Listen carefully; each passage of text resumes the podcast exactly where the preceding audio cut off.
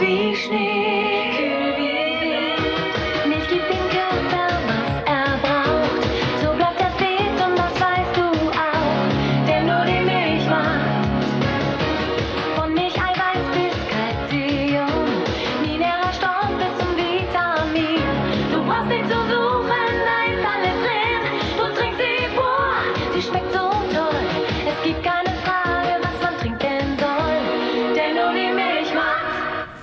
Alles Gute steckt in der Milch. So hieß es ganz lange. Zum Beispiel in dieser Werbung aus den 90er Jahren. Milch sei gesund, sie liefere alles, was wir für die beste Ernährung brauchen. Und besonders für Kinder sei sie extrem wichtig. Aber ist es wirklich so, wie uns die Werbung weismachen wollte? Wieso trinken Menschen überhaupt Milch? Und welche Folgen hat unser Milchkonsum für Tiere und Umwelt? Synapsen. Ein Wissenschaftspodcast von NDR Info. Willkommen zu Synapsen. Ich bin Maja Bachtjarewitsch. Diesen Podcast bekommt ihr alle zwei Wochen immer freitags in der ARD Audiothek und überall, wo es Podcasts gibt. Und im Studio begrüße ich heute meine Kollegin Jasmin Appelhans. Moin Jasmin. Hallo Maja. Jasmin, du bist Wissenschaftsjournalistin und du bist häufig hier bei uns zu Gast in Synapsen. Meistens geht es in deinen Recherchen ja um Klima- und Umweltthemen und heute reden wir über ein Thema, was da auch stark mit reinspielt und zwar über das Thema Milch und die Frage, wie sinnvoll es überhaupt ist, Milch und Milchprodukte zu konsumieren. Es gab ja früher, also in den 80er, 90er Jahren, wirklich richtige Werbekampagnen für Milch. Also auch im Fernsehen. Wir haben eben gerade diesen Werbeclip gehört. Und der gehörte zu einer Imagekampagne der Milchwirtschaft von der Zentralen Marketinggesellschaft der deutschen Agrarwirtschaft und ist aus dem Jahr 1992. Genau. Aber irgendwie schon gefühlt immer hat die Milch einen festen Platz, also mindestens auf dem Frühstückstisch, im Müsli, in den Cornflakes oder halt im Kaffee. Ja, genau. Also diese Kampagnen gab es schon länger in Deutschland in den 50er Jahren. Zum Beispiel diesen Slogan Milch macht müde Männer munter, kennt man vielleicht auch. Später dann die Milch macht's, haben wir ja gerade gehört. In den USA gab es da auch Kampagnen. Gott Milk ist vielleicht auch so ein Spruch, den man im Ohr hat. Ich weiß nicht, wie das bei euch war, aber bei uns in der Grundschule gab es auch immer die Milchmütter. Es waren natürlich auch immer nur Mütter, die dann in den Pausen Milch, Kakao und Trinkjoghurt verkauft haben, weil Milch als Nonplusultra galt und gesünder ging es quasi nicht. Also ich, ich habe ehrlich gesagt aus meiner Jugend und Kindheit gar keinen großen Bezug zu Milch. Also ich konnte mit Milch nie wirklich viel anfangen. Also Milchprodukte wie Käse ja, auf jeden Fall, aber pure Milch, die wurde bei uns zu Hause höchstens mal im Kaffee getrunken. Daher war das nie wirklich speziell ein großes Thema für mich. Aber ich habe natürlich schon mitbekommen, dass Leute um mich rum halt alle Milch konsumiert haben und getrunken haben, auch einfach mal so ein Glas. Ich fand das eher so ein bisschen befremdlich. Aber ich habe natürlich mitbekommen, dass es vor allem auch heute immer wieder Thema ist, ob aus gesundheitlichen Gründen, ob für die Umwelt, ob für den Tierschutz, natürlich auch bei mir, ich trinke irgendwie Cappuccino mal mit, mit, Milch, ob das überhaupt sein muss oder ob man sie auch einfach weglassen kann. Und deswegen bin ich besonders gespannt auf deine Recherche heute, auch ein bisschen aus eigennützigen Gründen. Es wird ja auch schon generell viel über Milchkonsum diskutiert. Und wenn wir nochmal auf die Werbung zurückkommen, es ist ja inzwischen gar nicht mal so sehr unumstritten, dass es diese Kampagnen gab, oder? Also jedenfalls, wenn man sich zum Beispiel Diskussionen so in sozialen Medien anguckt. Ja, das stimmt. Das wird gerade viel kritisiert und gesagt, dass die Milchlobby da lange mit leeren Gesundheitsversprechen Einfluss nehmen wollte. Insgesamt ist das, muss man sagen, eine hoch emotional geführte Debatte, habe ich gemerkt, nicht nur in den sozialen Medien. Da ist, steckt viel dahinter und das wird mit viel argumentiert. Und ich habe während der Recherche auch gemerkt, dass das Thema ideologisch sehr aufgeladen ist. Also da wird von allen Seiten auch Lobbyarbeit betrieben. Und es war für mich gar nicht so leicht, da immer durchzusteigen. Ähm, was So viel überlagert, Genau, ne? also es gibt so viele Positionen und äh, habe versucht, mich natürlich darauf zu konzentrieren, was wissenschaftlich eigentlich bekannt ist und was mehrheitlich in der Wissenschaft vertreten wird, weil es ja sonst die große Gefahr gibt, dass da ein False Balance entsteht. Also False Balance haben viele auch durch die Corona-Pandemie auch so ein bisschen mitbekommen.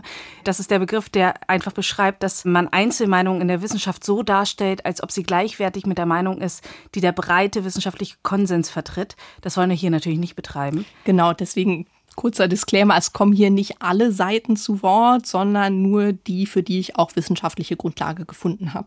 Okay. Erst einmal würde mich jetzt interessieren, wie es überhaupt dazu gekommen ist, dass Menschen tierische Milch trinken und Milchprodukte essen. Also wenn, mhm. wenn ich mir das so vorstelle, dann ist es schon ein bisschen absurd, dass wir als Menschen, auch als erwachsene Menschen, die Säuglingsnahrung von Tieren konsumieren. Also irgendwie äh, der Gedanke ist, finde ich, ein bisschen schräg, wenn man sich das so konkret mal vor Augen führt. Ja. Seit wann nutzen Menschen denn eigentlich tierische Milch? Also früher, so bis ungefähr 2008 rum, wurde gesagt, dass Menschen so vor ungefähr 5000 Jahren angefangen hätten, tierische Milch zu konsumieren.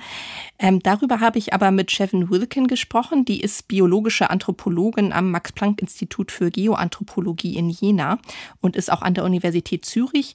Und die forscht zu den Ursprüngen der Milchproduktion. Und inzwischen gehen Forschende davon anderen Zahlen aus.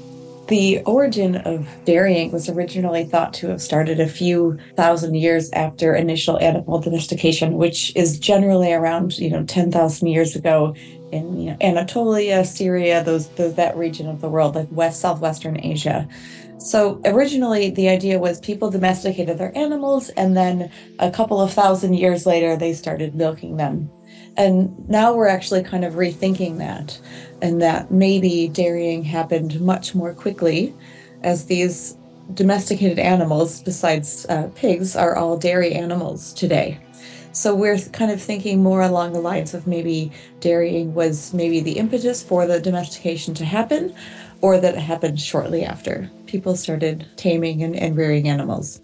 Okay, das heißt, die Erkenntnisse sagen, dass Menschen schon viel länger Milch oder Milchprodukte konsumieren, als man eigentlich ursprünglich mal gedacht hat. Ja, sogar noch viel mehr. Die Milch könnte mal der ursprüngliche Anreiz überhaupt gewesen sein, diese Tiere mhm. zu domestizieren. Also gar nicht unbedingt, um deren Fleisch zu essen, wie früher mal gedacht wurde, sondern halt, um diese Milch zu bekommen. Und Menschen könnten dann wirklich schon vor neun bis zehntausend Jahren Milch konsumiert haben. Die ältesten Nachweise für Viehhaltung stammen aus der jetzigen Region Anatolien und Syrien von vor ungefähr 10.000 Jahren.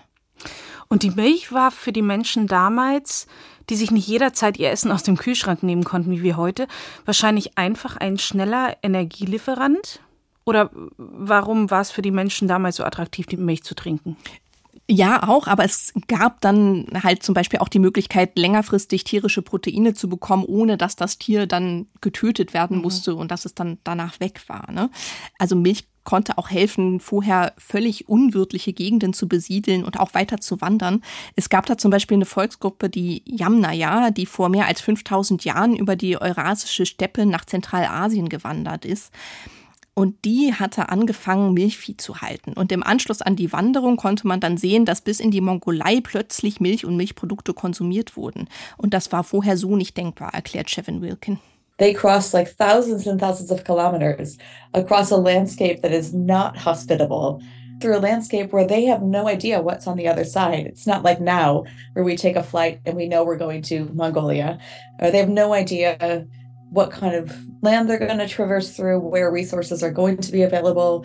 Uh, especially if you're a hunter gatherer, it's it's pretty difficult to go that far.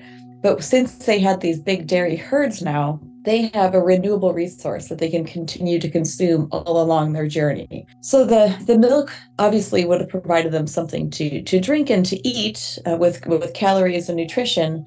But what's also interesting about milk is depending on species, it's around 90% water. So that's also going to give you some sort of hydration that these animals can get from the streams and rivers and also whatever they're they're eating on the ground. So the humans can actually have this renewable source of food and hydration that they can just take with them. Die konnten also durch die unwirtliche Steppe ihre Nahrung und ihre Flüssigkeit mitnehmen und dann so bis mhm. in die Mongolei wandern. Ähm, in Ländern wie der Mongolei es ist auch immer noch ein relativ hoher Konsum von Milchprodukten zu finden. Das kam früher von allen möglichen Tieren, also von Kühen, Yaks, Pferden und sogar Rentieren, was mich ein bisschen verwundert hat selber.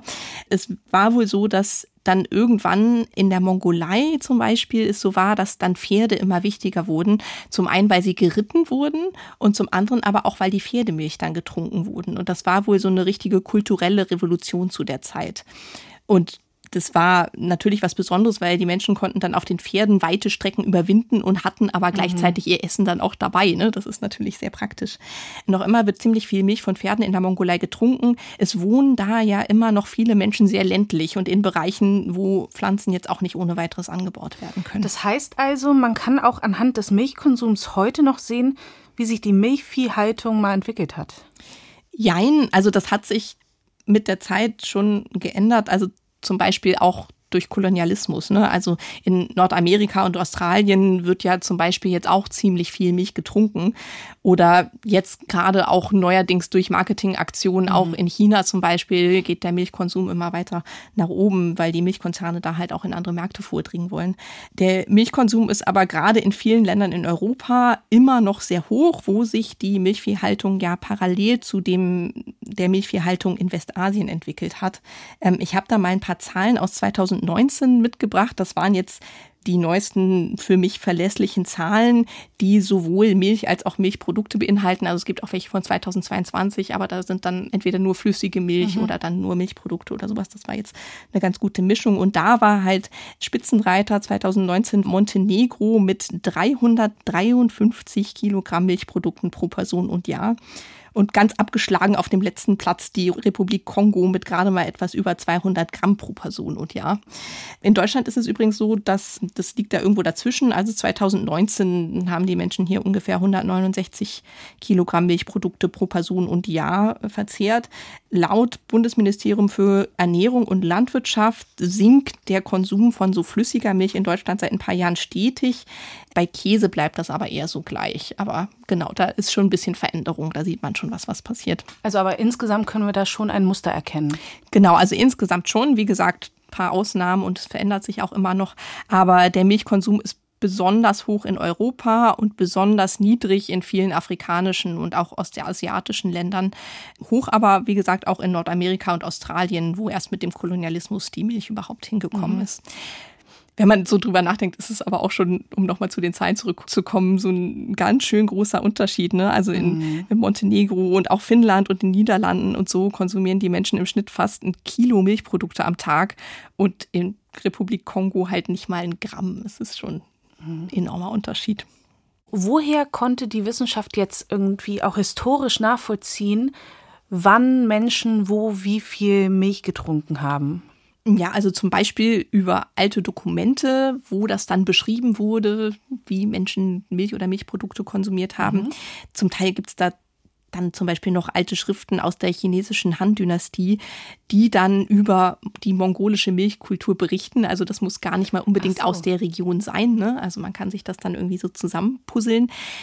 Dann halt auch über archäologische Funde. Also man hat zum Beispiel in Polen Gefäße gefunden, in denen vor ungefähr 7000 Jahren vermutlich Käse hergestellt wurde.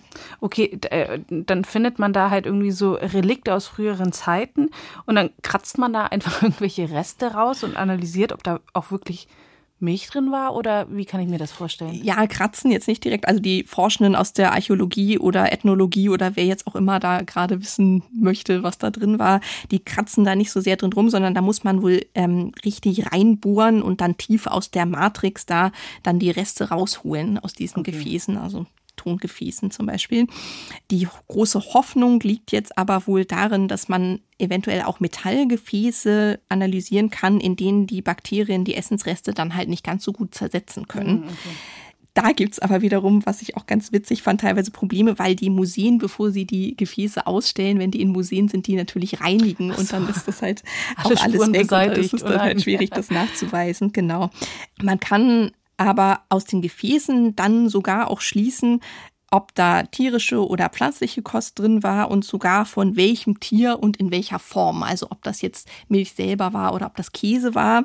Aber bestimmte andere Sachen kann man halt da nicht feststellen, sagt Chevin Wilkin.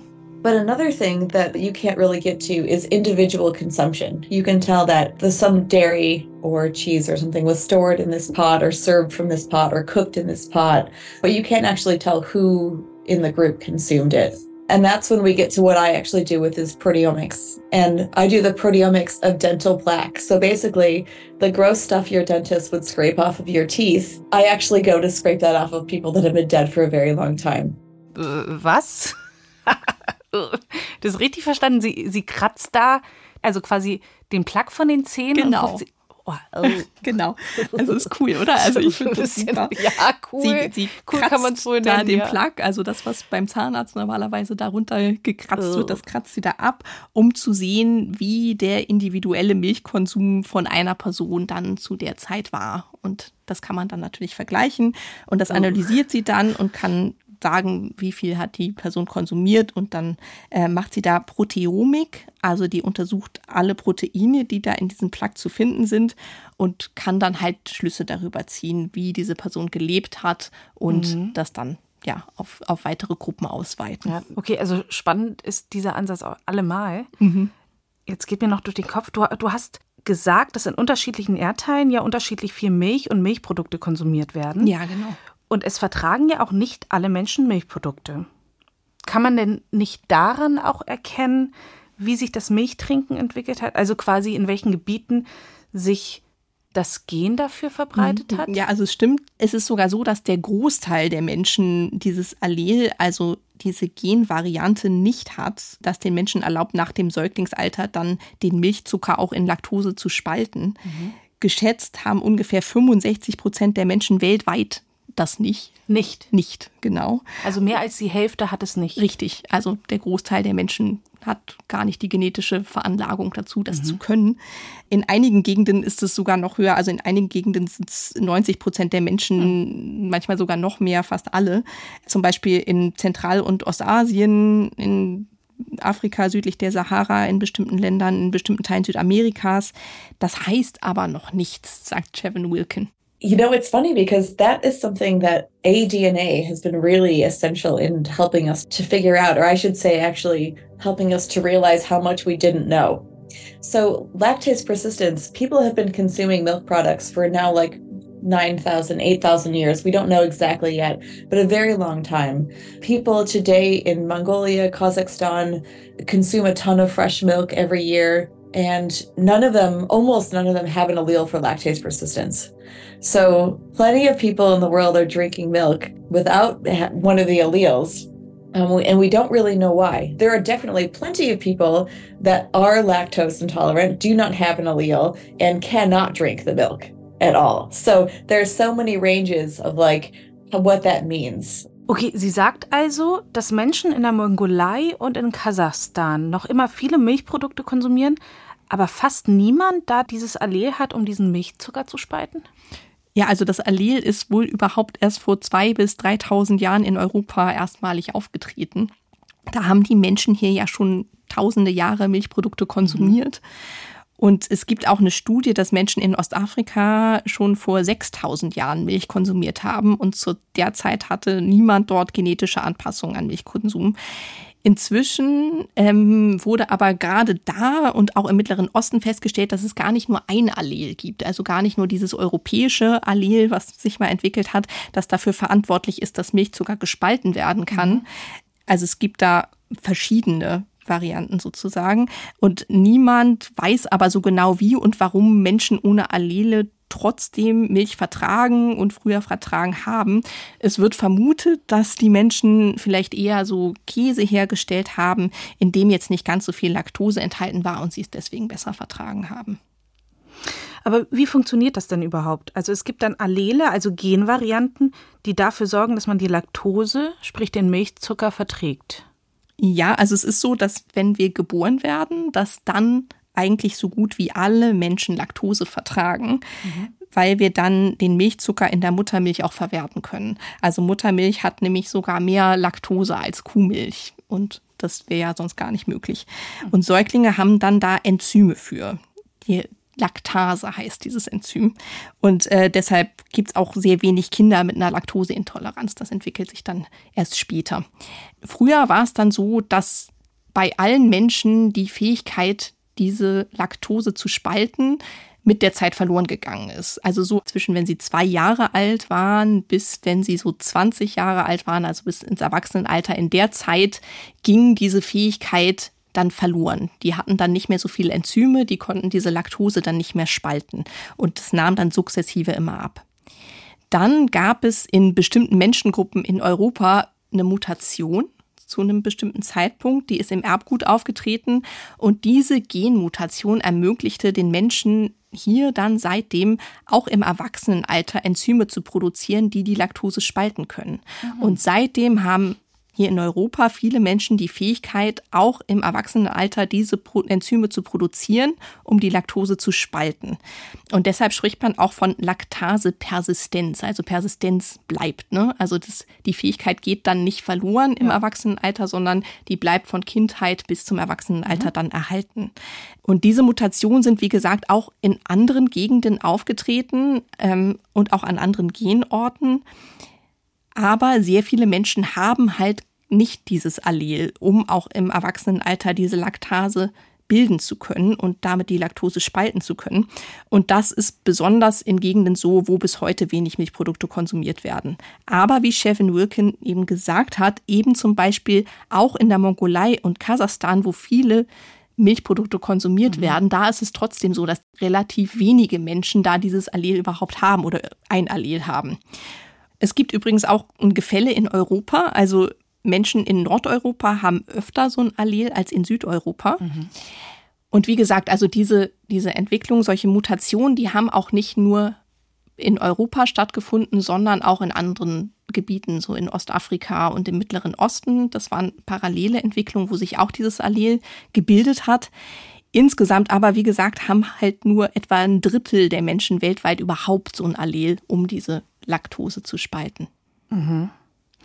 Und du sagtest eben, dass Menschen mit Laktoseintoleranz bestimmte Milchprodukte aber dennoch essen können.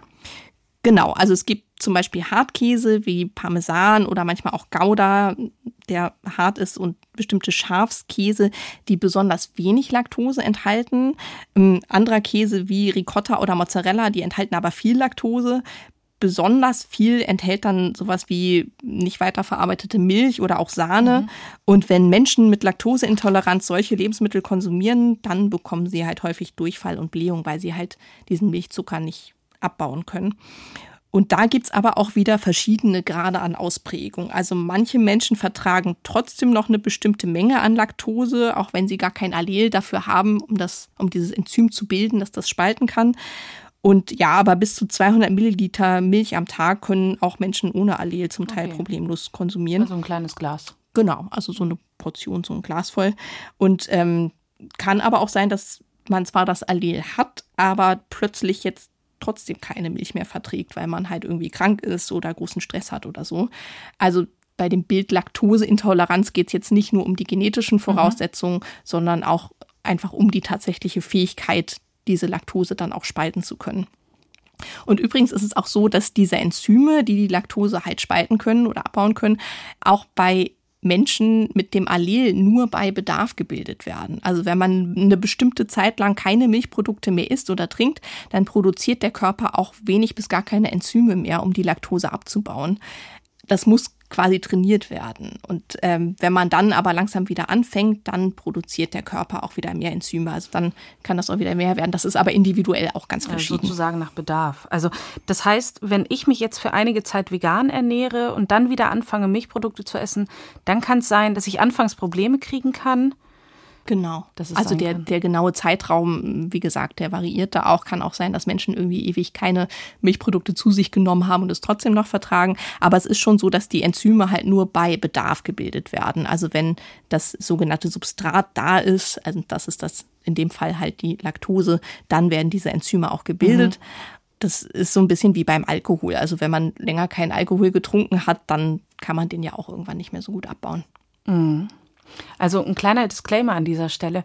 Wir sagen häufig hier auch Hafermilch. Das ist ja eigentlich rein rechtlich gar nicht so ähm, genau, das darf einfach, gar nicht ne? auf den Produkten draufstehen. Ja. Also diese ganze Pflanzenmilch, äh, Sojamilch, Reismilch, wie auch ja. immer, das äh, darf nicht auf den Produkten. Das ja. darf eigentlich gar nicht so heißen. Das hat die Industrie durchgesetzt, dass es verwirrend sein könnte, wenn das dann Milch heißt. Wir, wir unterscheiden das, das, aber jetzt umgangssprachlich so ist. Ja, genau. Nennen wir das hier in dem Podcast. Der Einfachheit halber ähm, nur nochmal als Hinweis, wir sagen hier Hafermilch, Pflanzenmilch und unterscheiden das zu tierischer Milch. Und sag mal, sp spielt es da eine Rolle, ob ich jetzt pure Milch trinke oder zu Milchprodukten wie zum Beispiel Joghurt verarbeitete Milch zu mir nehme? Also es gibt da schon Unterschiede. Sauermilchprodukte wie Joghurt oder Kefir zum Beispiel, die enthalten zwar relativ viel Milchzucker, die werden bei Laktoseintoleranz aber trotzdem oft gut vertragen. Ähm, die enthalten nämlich viele Milchsäurebakterien, die im Darm dann wiederum größere Mengen Milchzucker auch helfen können abzubauen. Und ja, also es kann auch sein, dass wenn man bestimmte andere Lebensmittel dann mit den Milchprodukten zusammen isst, dass die dann wiederum auch besser vertragen werden. Aber das ist auch individuell verschieden. Und jetzt drängt sich bei mir noch mal eine große Frage, auch für mich groß, weil du sagst, ein Großteil der Menschen verträgt Milch eigentlich nicht wirklich, beziehungsweise nicht wirklich gut. Also in großen Mengen nicht, ja. In großen Mengen, okay. Aber da stellt sich doch die Frage, wie gesund es für Menschen überhaupt ist, Milch von Tieren zu konsumieren. Also, Mhm, ja, das äh, die, die große Frage nach der Gesundheit. Ne? Darüber habe ich mit Bernhard Watzel gesprochen. Der ist Ernährungswissenschaftler in Karlsruhe und war bis letztes Jahr Direktor des Max-Rubner-Instituts. Das ist das Bundesinstitut für Ernährung und Lebensmittel. Und der ist auch am Karlsruher Institut für Technologie, also dem KIT, involviert. Der hat sich sehr intensiv mit den gesundheitlichen Aspekten von Milch auseinandergesetzt. Also der hat 2014 über 200 Studien zu dem Thema ausgewertet und dann 2018 auch nochmal überarbeitet und äh, ist seiner Aussage nach da auch immer noch auf dem neuesten Stand, also hat das immer weiter verfolgt, jetzt was, was da publiziert wurde. Und der sagt, dass Milch und Milchprodukte durchaus auch eine gute Quelle für Nährstoffe sind. Und alles, was wir an Daten bis heute vorliegen haben, zeigt uns, dass auf der Ebene der Nährstoffe Milch besonders interessant ist, weil wir viele Proteine haben, hochwertige Proteinqualität. Wir haben Calcium. Heute ist Milch auch eine wichtige Quelle für Jod. Und wir haben ja in Mitteleuropa eine Jodmangelsituation weiterhin. Deshalb empfehlen wir unter anderem jodiertes Kochsalz zu nutzen. Wir haben eine Reihe von B-Vitaminen, Spurenelemente wie Zink. Das heißt, auf der Nährstoffebene betrachtet ist Milch und vor allem auch unter Berücksichtigung des Energiegehalts ein sehr günstiges Lebensmittel, weil wir äh, eine Reihe von Nährstoffen in dieser Form sehr günstig verfügbar haben. Weil sie halt auch so einen hohen Nährstoffgehalt hat, gilt Milch übrigens nicht als Getränk, sondern als Lebensmittel. Und diese ganzen Nährstoffe, Vitamine und Spurenelemente, das sind alles also Dinge, auf die man achten müsste, wenn man auf Milchprodukte verzichtet. Genau. Also man muss gucken, dass man dann ausreichend Proteine und Kalzium bekommt. Den Kalziumbedarf kann man eigentlich ganz gut über so kalziumreiches Mineralwasser decken. Da steht ja meistens drauf, wie viel Kalzium da drin ist und dann kann man sich das einfach kaufen und trinken. Das reicht wohl aus, wenn man da halt eine okaye Menge von trinkt. Und ähm, genau, wenn man gar keine tierischen Produkte sonst weiter konsumiert, also nicht nur keine Milchprodukte, sondern auch kein Fleisch, dann muss man halt Vitamin B12 supplementieren, weil man das eigentlich nur über tierische Produkte bekommt, also entweder als Tabletten oder Spray oder was auch immer, oder halt darauf achten, dass die Lebensmittel, die man zu sich nimmt, also die Pflanzenmilch oder der Pflanzenjoghurt oder was auch immer, dann auch mit ähm, Vitamin B12 angereichert sind. Was mir persönlich vorher gar nicht so klar war, ist, dass man dann auch so auf Jod achten muss, wenn man auf Milchprodukte verzichtet. Das finde ich auch ganz spannend. Es ist wohl so, dass den Kühen einerseits Jod ins Futter gemischt wird und auch, dass die Melkmaschinen mit Reinigungsmitteln gereinigt werden, in dem Jod ist. Und dadurch kommt halt ziemlich viel Jod in die Milchprodukte. Und wie er sagte, 40 Prozent unseres Jodbedarfs decken wir halt über Milchprodukte. Das ist schon ein bisschen schräg, dass wir Jod aus Reinigungsmitteln beziehen. Also ich finde das jetzt gar nicht so verwunderlich. Ich meine, es gibt ja auch jodhaltiges Desinfektionsmittel für Wunden. Und äh, wenn man denkt, das muss desinfiziert werden, finde ich das jetzt gar nicht weiter so absurd eigentlich. Also der Sprung aber zu, zu äh, wir reinigen Make-Maschinen mit jodhaltigen Reinigungsmitteln ist dann schon ein bisschen größer in meiner. Vorstellung. Ja. Genau. Ja, aber wie gesagt, in, in Deutschland denken die Menschen, wie gesagt, im Schnitt wohl ungefähr 40 Prozent ihres Jodbedarfs über Milchprodukte. Das ist ja schon ziemlich viel. ja, fast die Hälfte. Genau. Calcium und B12 und sogar Vitamin D werden ja zum Teil auch Milchersatzprodukten zugesetzt, also der Pflanzenmilch oder dem Pflanzenjoghurt oder was auch immer. Allerdings nicht, wenn es Bioprodukte sind. Das darf da dann nicht rein. Und auch bei konventionellen Produkten ist es halt nicht unbedingt so. Und Jod wird, soweit ich das jetzt gesehen habe, eigentlich nirgendwo zugesetzt. Also Bernhard Watzel meint, dass da die Politik auch noch mal gucken müsste, wie Menschen hier dann ausreichend mit Jod versorgt werden könnten, wenn jetzt insgesamt immer weniger Milchprodukte konsumiert werden. Aber man hört und liest auch immer mal, dass Milchprodukte auch ungesund sein können. Also ich, ich kenne das von einer Bekannten, dass sie nach ihrer Brust-OP nach Brustkrebs ähm, nach Rücksprache aufgehört hatte, tierische Proteine zu sich zu nehmen. Und jetzt, ob das genau geholfen hat, dass der Krebs nicht wieder kam, ist natürlich schwer nachzuvollziehen. Aber was ich damit sagen will, ist, die Meinung ist anscheinend schon sehr weit verbreitet. Genau, also wenn man jetzt über schädliche Sachen spricht, dann ja nicht nur über Krebs. Also es gibt da ja alle möglichen Meinungen zu, was, was Milchprodukte auslösen können. Schädliche Effekte haben Watzel und KollegInnen aber in ihren Übersichtsstudien da jetzt nicht wirklich gefunden. Und wenn wir diese methodischen Ansätze, die es in der Forschung in sehr großer Anzahl gibt, kann man ganz klar sagen, der moderate Verzehr von Milch und Milchprodukten geht mit einem leicht erhöhten Benefit Nutzen einher. Das ist jetzt nicht gewaltig, aber es ist in keinster Weise so, dass wir über Milch und Milchprodukte irgendwelche Studienergebnisse vorliegen hätten, die ein erhöhtes Risiko des Milch- oder Käseverzehrs belegen würden. Also wenn man Probleme mit entzündlichen Erkrankungen hat, wie zum Beispiel bestimmten Dar- Darmerkrankungen oder auch Arthrose, dann kann es schon helfen, weitgehend auf tierische Lebensmittel insgesamt zu verzichten. Also jetzt nicht nur auf Milchprodukte, sondern insgesamt tierische Produkte. Also ich habe zum Beispiel eine Arthrose im Knie und da ist das auch eine Empfehlung, dass man die Ernährung dahingehend umstellt, dass man nicht mehr ganz so viele tierische Produkte konsumiert. Das hat aber jetzt nicht direkt mit der Milch zu tun, sondern mit den tierischen Fetten, die halt dann ja auch in Fleisch vorkommen. Okay, Watzel sagt aber insgesamt gibt es nicht wirklich auffällige schädliche Effekte von Milch und Milchprodukten. Aber was ist denn mit zum Beispiel Osteoporose? Es gibt ja immer wieder mal Berichte in den Medien, Ja. Dass Milch doch schlecht für die Knochen sein soll und auch zu Knochenbrüchen führen kann. Ja, da wird immer mal drüber berichtet, das ist aber auch nicht so ganz richtig.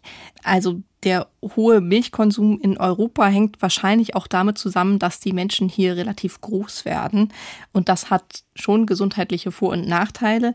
Die Idee ist jetzt, dass weil größere Menschen längere Knochen haben, diese auch häufiger brechen und dass halt quasi der Milchkonsum dadurch zu mehr Knochenbrüchen führen kann. Das lässt sich aber so nicht nachweisen. Also da, wenn man das vergleicht in den Studien, dann ähm, gibt es da zwar einzelne Studien, die darauf hinweisen, aber insgesamt, wenn man da drüber guckt, dann äh, lässt sich das so nicht sagen. Und Milch ist nach allem, was man weiß, wohl gerade für Kinder und Jugendliche, die noch wachsen, halt schon hilfreich, um das Skelett aufzubauen. Das Kalzium, was man in Milch und Milchprodukten findet, das hilft halt beim ersten Knochenaufbau. Später dann, wenn man schon erwachsen ist, geht es aber eher darum, ja, den Knochen gesund zu halten. Und dabei hilft nicht nur Milch, sagt Bernhard Watzel.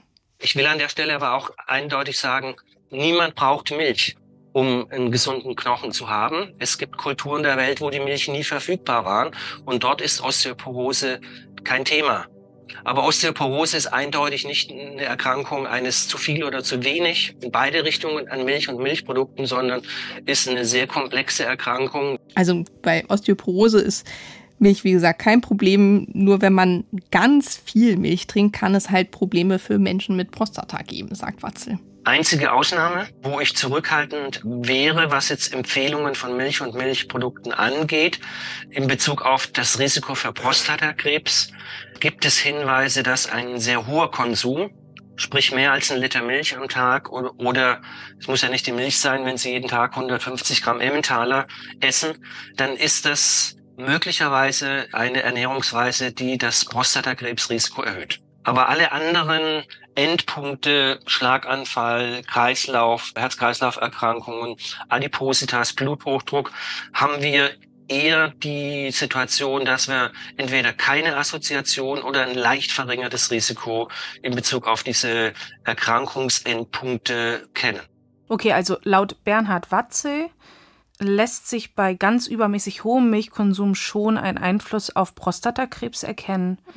Bei anderen Erkrankungen aber eher nicht. Da senkt Milch eher, wenn überhaupt, das Risiko.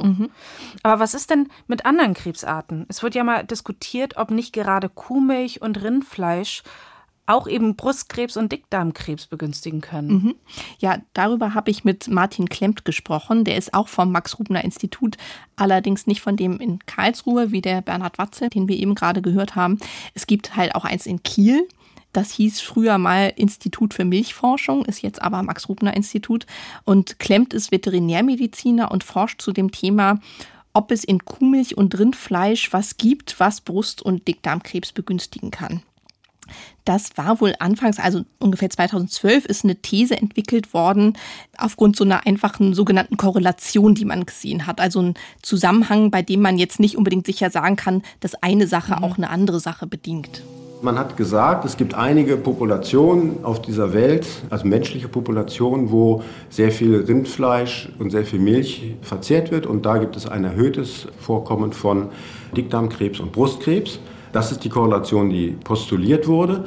Dabei ist nicht zum Beispiel eine Alterskorrektur einberechnet worden. Also man weiß, dass in menschlichen Populationen, wo mehr tierische Eiweiße zu sich genommen wird, dass die im Durchschnitt älter werden, als wenn nur pflanzliche äh, kommen. Also solche Kofaktoren sind dabei nicht berücksichtigt worden. Und es gibt eine ganze Menge von solchen Kofaktoren, die dabei nicht berücksichtigt werden. Ein Beispiel war zum Beispiel die Umstellung auf westliche Gewohnheiten in Japan und Korea.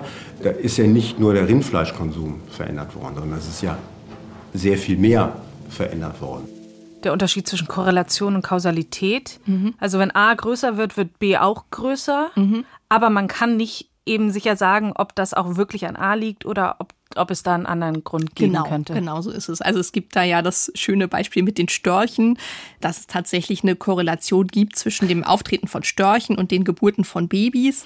Das heißt jetzt aber nicht, dass die Störche auch die Babys bringen. Da gibt es im Internet auch ganze Sammlungen mit ganz absurden Zusammenhängen zu. Das kann man äh, sich da mal ganz schön angucken. Genau, und in der Wissenschaft gibt es den schönen Spruch, also Korrelation ist keine Kausalität. Und nur weil was korreliert, muss das nicht auch kausal zusammenhängen. Wir können aber festhalten, da gab es diese Korrelation zwischen Milch- und Rindfleischkonsum und eben bestimmten Krebsarten. Mhm. Und wie ist man denn dann darauf gekommen, dass es da tatsächlich einen kausalen Zusammenhang geben könnte? Also es gab da zwei Forschende vom Deutschen Krebsforschungszentrum in Heidelberg. Maßgeblich war das Harald Zuhausen, der den Medizinnobelpreis für andere Forschung gewonnen hat nämlich für Forschung an humanen Papillomaviren, die ja Krebs auslösen mhm. können auch. Und ähm, deswegen war halt da die Idee zu sagen, okay, das könnte sein, dass es da auch was anderes gibt, was Krebs auslösen können. Mitgearbeitet hatte auch Ethel Michel de Villiers. Und die haben postuliert, dass es irgendwas geben muss, das dann im Rindfleisch und auch in der Milch vorkommt, was tatsächlich zu Entzündung dann auch oder zu Krebserkrankungen dann auch führen könnte. Die haben das dann Faktor genannt. Also immer, wenn man irgendwas nicht weiß, was das ist, dann nennt man das Faktor. Und ähm, die haben dann tatsächlich auch was gefunden, nämlich so eine ringförmige DNA-Struktur. Und die haben sie dann BMMF genannt, Bovine Milk and Meat Factor. Und darüber habe ich jetzt dann auch weiter mit Martin Klemmt gesprochen. Der hat mit KollegInnen genau diese Faktoren untersucht. Und der hat dabei aber festgestellt, dass es sich nicht um wirklich neue, unbekannte DNA-Sequenzen handelt, sondern das ist eine Variante von schon bekannter und zum Teil schon veröffentlichter DNA-Sequenz. Mhm. Und dann hat er das noch weiter untersucht und hat sich halt mal nicht nur Milch und Rindfleisch angeguckt, sondern alle möglichen anderen Lebensmittel untersucht und hat festgestellt, dass diese Faktoren auch in ganz anderen Sachen vorkommen. Also zum Beispiel in Milchprodukten von anderen Tieren, aber halt auch in Obst, Karotten, Fisch, alles Mögliche. Hm. Also quasi in jeder Lebensmittelgruppe, die sie untersucht haben, haben sie auch solche DNA-Strukturen gefunden. Also heißt das, dass diese Strukturen dann gar keinen Krebs auslösen? Ja, das habe ich Martin Klemmt in Kiel auch gefragt. Letztendlich kann ich nicht sagen, ob diese Moleküle mitursächlich für die Entstehung von Krebs ist. Da habe ich ja nicht getestet. Ich kann nur sagen, dass diese Moleküle eben nicht nur europäischem Rind äh, vorkommen, sondern eben auch in allen möglichen anderen Umweltproben oder in Lebensmittelproben, genauer gesagt. Und insofern würde ich jetzt sagen, wenn es einen Faktor gibt in Rind, der Krebs auslöst, was ich persönlich nicht glaube, dann glaube ich nicht, dass es dieser Faktor ist, weil der eben in sehr vielen verschiedenen Lebensmitteln nachzuweisen ist. Es gibt inzwischen sogar Hinweise, dass Milchprodukte helfen könnten, Darmkrebs zu verhindern. Und Martin Klemmt vermutet, dass die DNA, diese ringförmige DNA, über Bakterien in Lebensmittel gekommen sein könnte. Und es gab in letzter Zeit auch Studien und Hinweise darauf, dass Bakterien maßgeblich eine Rolle spielen könnten bei vielen Krebserkrankungen. Also dass die das Risiko erhöhen könnten, dass man eine Krebserkrankung bekommt. Also könnte es da eventuell einen Zusammenhang geben. Aber vielleicht gibt es da dann doch auch noch andere Dinge, die zum Beispiel den Lebensstil betreffen, die dann eher der Auslöser mhm. sind. Mhm. Also sprich, Wurde denn mal konkret untersucht, ob Veganerinnen und Veganer seltener an Krebs erkranken? Äh, ja, wurde schon untersucht. Es gibt da aber keine so ganz eindeutigen Ergebnisse. Also ein Problem ist ja, dass der Krebs sich über einen langen Zeitraum entwickelt und die Frage ist, was genau man da eigentlich für eine Zeit betrachtet, was die Menschen sonst so machen, was sie sonst so essen, wie sie leben, ob sie sich viel bewegen und so weiter. Das spielt ja alles damit rein. Ja, also was man sagen kann, es scheint schon so zu sein, dass so hochprozessierte Fleischprodukte, also sowas wie Würste oder Schinken oder sowas, dass die schon das Risiko für Krebserkrankungen erhöhen könnten. Sonst weiß man es halt noch nicht so genau. Und wenn wir jetzt mal von Krebs weggehen, Milch kann doch ja durchaus Krankheitserreger transportieren. Ja, das stimmt. Darüber habe ich mit Christina Böhnlein gesprochen. Die ist Mikrobiologin und auch am Max-Rubner-Institut in Kiel. Und die sagt, dass normalerweise Milch und Milchprodukte kein Problem darstellen, wenn sie halt hoch erhitzt mhm. wurden. Das ist nicht immer der Fall und es gibt ja auch so Bauernhöfe, wo man auch mal Rohmilch kaufen kann, die dann nicht behandelt wurde. Es gibt ja überall in ganz Deutschland verteilt sogenannte Zapfautomaten, nenne ich sie mal, wo der Verbraucher hingeht und sich dort Rohmilch abzapfen kann. Und ja, es ist natürlich hier für, besonders für immungeschwächte Personen, schwangere Kinder auf keinen Fall zu empfehlen, hier diese Milch roh zu verzehren. Deswegen ist auch dort ein obligatorischer Abkochhinweis zu finden an den Abgabestellen, der natürlich auch, ja, tunlichst einzuhalten ist. Ja, also es können auch mal echt so in Ausnahmefällen ganz fiese Erreger sein, also irgendwelche mhm. antibiotikaresistenten Keime zum Beispiel. Das kommt jetzt nicht so super oft vor, aber ist natürlich eine Gefahr und besonders für die erwähnten Gruppen, die da besonders mhm. empfindlich sind. Wobei, da geht es ja um Listerien und soweit ich weiß, merken das Erwachsene im Zweifel gar nicht, dass sie die haben. Genau, also geht nicht ausschließlich um Listerien, aber ähm, zum größten Teil ist also die, die größte Gefahr, bergen halt diese Listerien. Und ja, also das ist, wie du sagst, für Erwachsene meistens harmlos. Die haben dann so leichte Grippesymptome oder so, merken das manchmal noch gar nicht mal, kann aber dann für das ungeborene Kind halt gefährlich werden, wenn man mhm. so eine Infektion bekommt. Und deshalb sollte man auch bei Käse immer lieber gucken, ob der aus Rohmilch hergestellt wurde. Und das steht aber immer drauf. Also es sollte eigentlich gekennzeichnet sein ist nicht unbedingt immer so. Also bei manchen Käsesorten ist es zum Beispiel so wie bei Appenzeller oder Parmesan, die sind so lange gereift, dass man da eigentlich sagen kann, da sind keine Erreger okay. drin. Die sterben da drin ab. Das steht dann nicht unbedingt drauf und manchmal steht auch nur nicht pasteurisiert drauf. Und pasteurisieren ist ja eigentlich das Verfahren, das von ne? Louis Pasteur genau mhm. äh, entwickelt wurde und dabei werden die Lebensmittel kurze Zeit, also so ungefähr 15 Sekunden bei ungefähr 72 Grad Celsius erhitzt und dadurch werden viele Keime abgetötet und der Geschmack bleibt aber weitgehend erhalten. Da sind allerdings nicht ganz alle Mikroorganismen dann raus, deshalb muss man so normale Vollmilch und Joghurt und sowas zum Beispiel ja auch trotzdem noch kühlen, damit sich das nicht ähm, weiter verbreitet. Bei Haarmilch, da wird die Milch kurze Zeit noch, noch stärker erhitzt, also so auf 135 bis 150 Grad Celsius.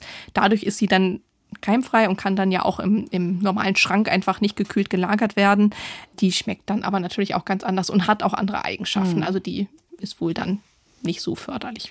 Das heißt also, solange die Milch und Milchprodukte gekocht, pasteurisiert oder ultra hoch erhitzt sind, wie Haarmilch zum Beispiel, mhm. dann sind sie okay.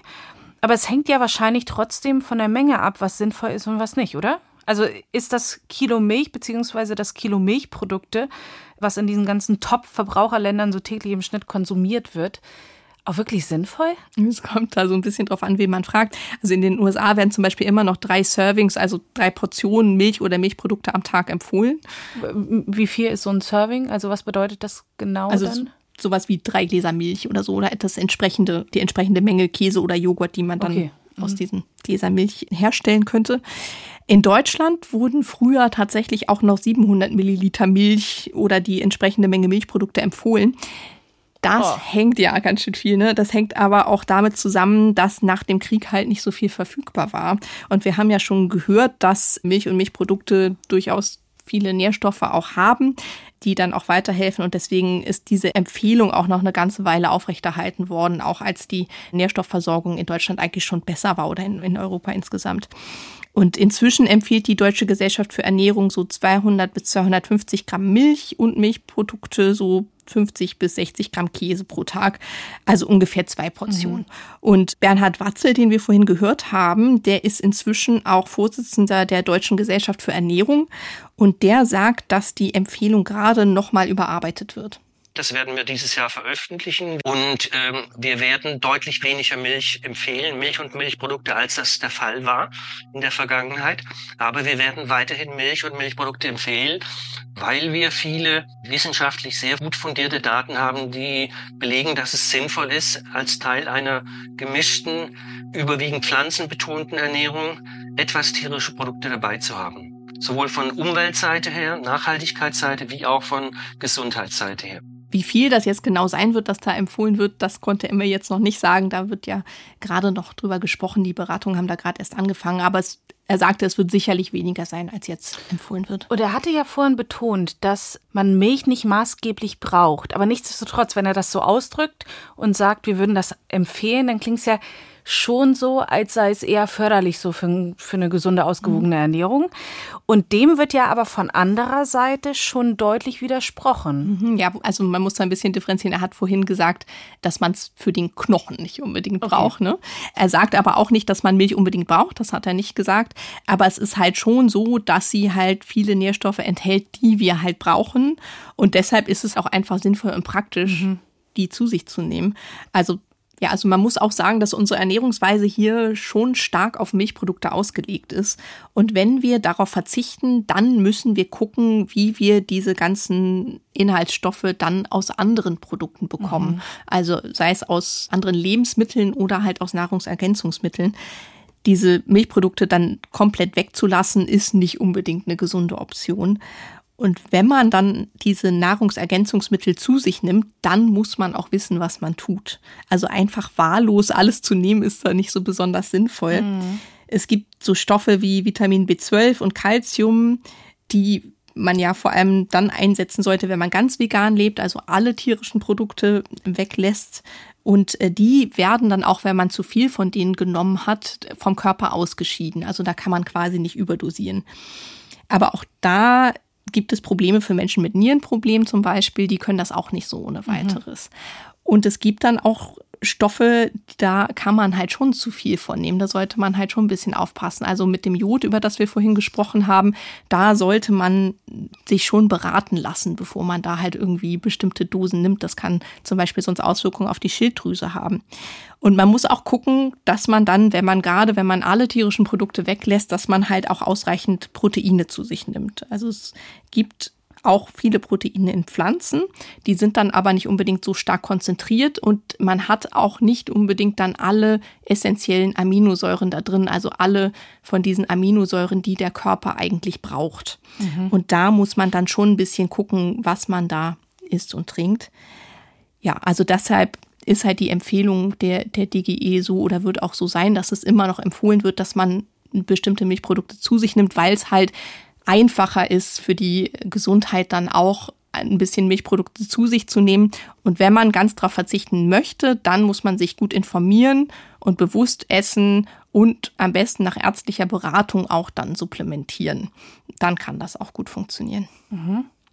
Gut, dann lass uns jetzt hier mal kurz zusammenfassen. Also, wir haben schon gelernt, wann Menschen angefangen haben, Milch zu konsumieren. Mhm. Und wir haben gehört, wie sich das alles entwickelt hat. Und ich weiß, dass es verschiedene Regionen auf der Welt gibt, in der Menschen einfach viel mehr Milch konsumieren als in anderen. Genau. Und wenn wir uns das gesundheitsmäßig angucken, ist Milch eine gute Nährstoffquelle, aber sie ist eben auch nicht lebensnotwendig. Mhm. Und bei übermäßigem Konsum kann es vermehrt zu Prostatakrebs kommen. Darauf deuten Studien hin. Mhm. Wenn Milch nicht abgekocht wird, dann kann sie auch gefährliche Keime enthalten. Und sonst kann man aber unterm Strich sagen, dass Milch wahrscheinlich eher weniger schädlich ist. Ja. Kommen wir jetzt aber mal noch konkret zu diesen Umweltaspekten, die Bernhard Watze hier angesprochen hat. Wir haben ja in einer anderen Folge, nämlich die Klimakrise auf dem Teller, darüber gesprochen, dass Kühe sehr viel Methan ausstoßen und das ist ganz eindeutig sehr schlecht für das Klima. Richtig. Also wir haben gesagt, dass besonders Rindfleisch zu essen schlecht fürs Klima ist aber auch, dass Käse viel mehr Treibhausgase produziert als zum Beispiel Geflügelfleisch und auch ein Vielfaches von dem, was bei der Gemüseproduktion entsteht. Ja, und das hat mich tatsächlich bei der Aufnahme unserer anderen Folge auch so überrascht, dass Mhm. die Treibhausbilanz von Käse tatsächlich um so viel höher ist als die von Geflügelhaltung. Mhm. Also wer die Folge noch nicht gehört hat, sie ist in der Audiothek oder auf ndr.de slash synapsen zu hören. Mhm. Hört da gerne mal rein. Genau, also es ist halt so, dass das Methan, das von den Kühen ausgestoßen wird, ein unheimlich potentes Treibhausgas ist. Und das ist der Grund. Also es ist 25 mal so wirksam wie CO2. Und dann ist es auch so, dass mit jeder sogenannten trophischen Ebene Energie verloren geht. Also die trophischen Ebenen, das sind die einzelnen Glieder der Nahrungskette. Genau, also eine Kuh frisst Gras und wir essen die Kuh zum Beispiel. Und dann hat man halt diese verschiedenen trophischen Ebenen oder wir essen nicht die Kuh, sondern trinken die Milch, die die Kuh gibt. Aber dann sind halt die trophischen Ebenen die der Pflanzen, die der Pflanzenfresser und die der FleischfresserInnen oder halt MilchtrinkerInnen. Und bei jedem Schritt, also bei jeder dieser trophischen Ebene geht halt Energie verloren. Das heißt, jedes Mal, wenn ein Lebewesen ein anderes isst, dann kommt nur ein Bruchteil der Energie auch wirklich bei dem nächsten Lebewesen an. Also es wird nur ein Bruchteil der Energie auch weitergegeben. Und 90 Prozent der Energie gehen verloren. Die sind dann weg. Also das heißt, wenn wir direkt Pflanzen essen, dann stehen uns noch 10 Prozent der Energie zur Verfügung, die die Pflanzen mal aufgebaut haben. Wenn wir jetzt aber Tiere dazwischen schalten, dann stehen denen 10% der pflanzlichen Energie zur Verfügung und uns als EndkonsumentInnen dann wiederum nur 10% davon. Also quasi nur 1% von der Pflanzenenergie. Und das ist natürlich dann schon ein Unterschied. Also die Energiebilanz ist halt viel besser, wenn Pflanzen dann einfach direkt gegessen werden, statt halt diesen Umweg übers Tier zu nehmen. Ich will noch mal ganz kurz zurück zum Methan. Wie wird das denn genau in der Kuh gebildet? Also Kühe haben ja vier Mägen und der größte davon ist der Pansen. Und da leben Mikroorganismen, die beim Verdauen helfen. Also so wie bei uns im Magen. Genau, also wir haben ja auch alle möglichen Mikroorganismen, die uns bei der Verdauung helfen, im Magen und im Darm. Und im Pansen leben halt, anders als bei uns, auch sogenannte methanogene Archeen. Das sind Einzeller, die die Abbauprodukte von anderen Mikroorganismen nutzen, also sowas wie zum Beispiel Wasserstoff und Kohlenstoffdioxid, und die verwenden die dann und bilden dann dabei Methan. Und dieses Methan rülpsen die Kühe dann aus. Es ist aber auch so, dass Methan auch in der Gülle gebildet wird. Also wenn die Gülle einmal aus der Kuh raus ist, dann gärt sie weiter. Und es gibt Schätzungen, wonach ungefähr die Hälfte des Methanausstoßes bei der Milchviehhaltung auf die Gärung in der Gülle zurückzuführen ist. Und Methan, haben wir ja schon gesagt, ist halt viel schädlicher als CO2, aber nicht nur das. Es wird halt eigentlich auch viel schneller abgebaut. Also es ist halt auf der einen Seite viel schädlicher, aber es ist gar nicht so lange in der Atmosphäre wie CO2. Und das heißt, wenn man jetzt beim Methan einspart, dann hat man eigentlich einen relativ schnellen Hebel, um halt quasi diese Auswirkung des Treibhausgases zu reduzieren, weil es halt relativ schnell dann auch wirklich weg ist. Und da könnte man ziemlich schnell halt wirklich dann auch was fürs Klima bewegen. Und äh, stoßen Kühe immer gleich viel Methan aus? Oder gibt es da Unterschiede? Nee, es gibt da Studien, dass ein bestimmtes Futter auch die Menge an Methan reduzieren kann, das ausgestoßen wird. Ich habe darüber mit Nadine Schnipkoweit und Georg Thaller gesprochen. Das sind Forschende aus den Agrarwissenschaften von der Christian-Albrechts-Universität zu Kiel, der CAU.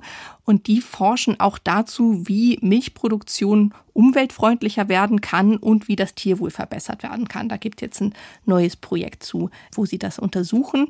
Die haben machen das vor allem in einem Versuchsbetrieb in Karkendamm in Bimühlen in Schleswig-Holstein. Und da habe ich sie auch getroffen. Da halten sie Kühe. Und das ist halt ein Versuchsbetrieb der Uni Kiel. Und da läuft gerade ein großes Projekt an, wie gesagt. Und das involviert aber auch verschiedene Versuchsbetriebe in ganz Deutschland.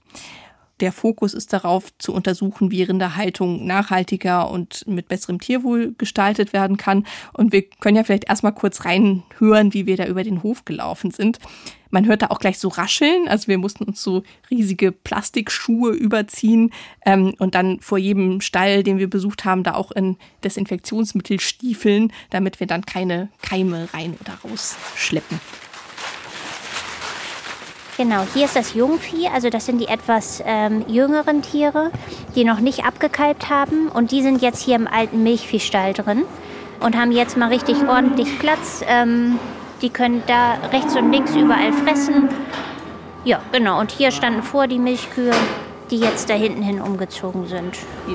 Um Forschung oder geht es auch darum, dass irgendwann mal in, auf Höhen Wir sind, äh, wir sind hier als Versuchsbetrieb und als äh, Universität ein äh, forschungsorientiert, aber wir haben angewandte Forschung und äh, wir sind dann Projekte, die auch darauf ausgerichtet sind, dass sie in die Breite, in die Praxis übertragen werden.